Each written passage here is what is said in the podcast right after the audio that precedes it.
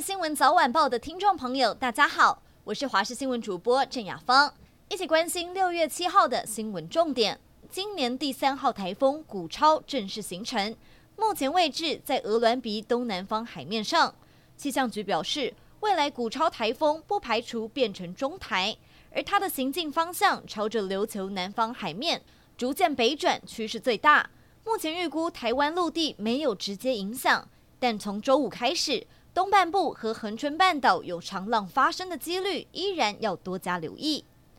政治焦点，今天是新北市长侯友谊六十六岁生日，他在昨天晚间前往新竹县议会与地方人士参叙。竹竹苗三位县市长还有联电荣誉副董事长孙明志全都到场，被解读是侯友谊阵营整合竹竹苗挺郭派蓝军的起手式。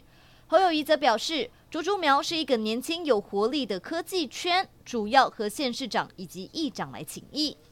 接着关心，南山人寿在今天举行了股东会，这也是润泰集团少东新董事长尹重瑶上任以来第一次主持股东会。不过，有大约一百名的南山工会成员却在场外抗议，提出了两大诉求，呼吁公司财报不要失真，并且进行增资。关心先前震惊社会的台中五亿高中生命案，检方以千字文新闻稿说明死亡原因符合高处坠落，也做了一千多种毒药物检测，没有检出酒精、葡萄催芽剂或其他常见的毒药物反应。但法医高大成认为，死者可能是施打氯化钾导致死后坠楼，而且他问过十多位的主任级医师，氯化钾是最有可能的物质。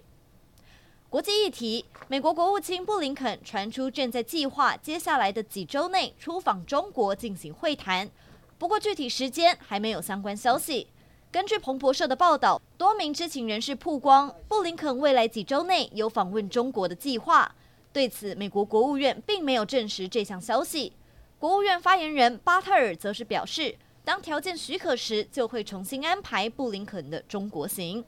随着夏天的脚步逼近。高温的干燥让加拿大各地频频发生森林野火，光是今年已经通报超过两千起。大火造成的烟雾弥漫也导致空气污染。除了加拿大首都渥太华空气品质来到危险级别，烟雾更蔓延到美国东北部地区。对此，专家警告，空污将威胁民众身体健康。包括纽约市在内，美国多地政府也已经开始呼吁敏感人群减少户外活动。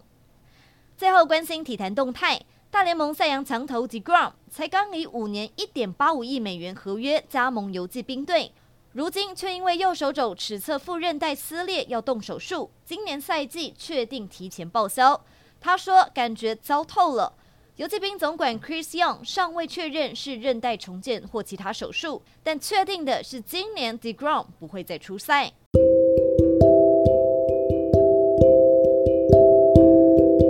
以上就是这一节新闻内容，非常感谢您的收听，我们下次再会。